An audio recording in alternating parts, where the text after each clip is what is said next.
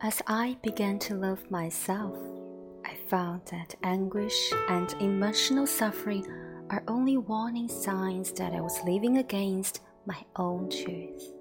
Today I know this is authenticity.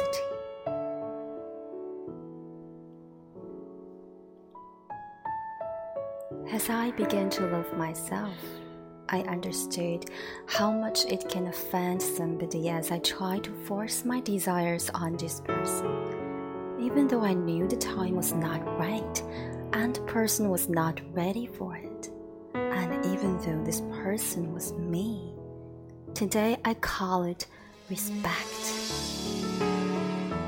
As I began to love myself, I stopped craving for a different life and I could see that everything that surrounded me was inviting me to grow.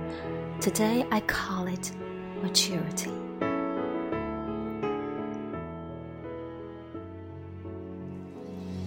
As I began to love myself, I understood that at any circumstance, I am in the right place at the right time, and everything happens at exactly right moment. So I could be calm. Today I call it self-confidence.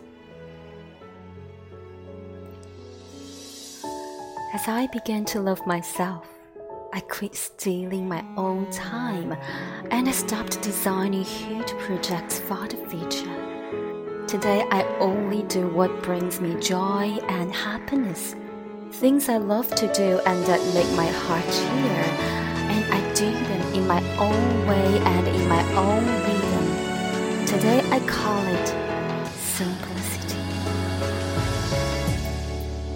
As I began to love myself, I freed myself of anything that is no good for my health.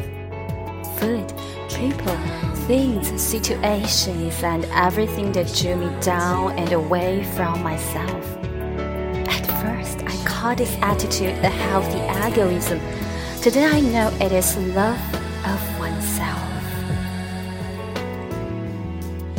As I began to love myself, I quit trying to always be right, and ever since I was wrong less of the time, today I discovered that it's modesty.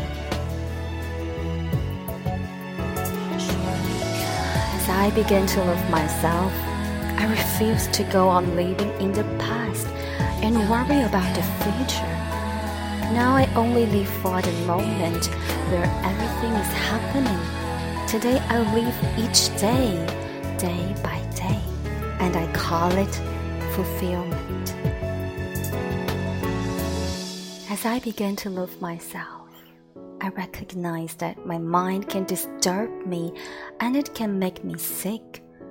But as I connected it to my heart, my mind became a valuable ally. Today I call this connection wisdom of the heart. We no longer need to fear arguments, confrontations, or any kind of problems with ourselves or others.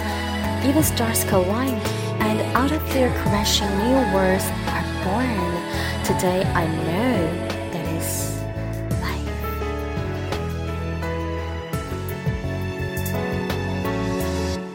嗨，我是一心，我在广州和你问好。一心的地球仪，感谢你的陪伴。我们下期接着转，拜拜。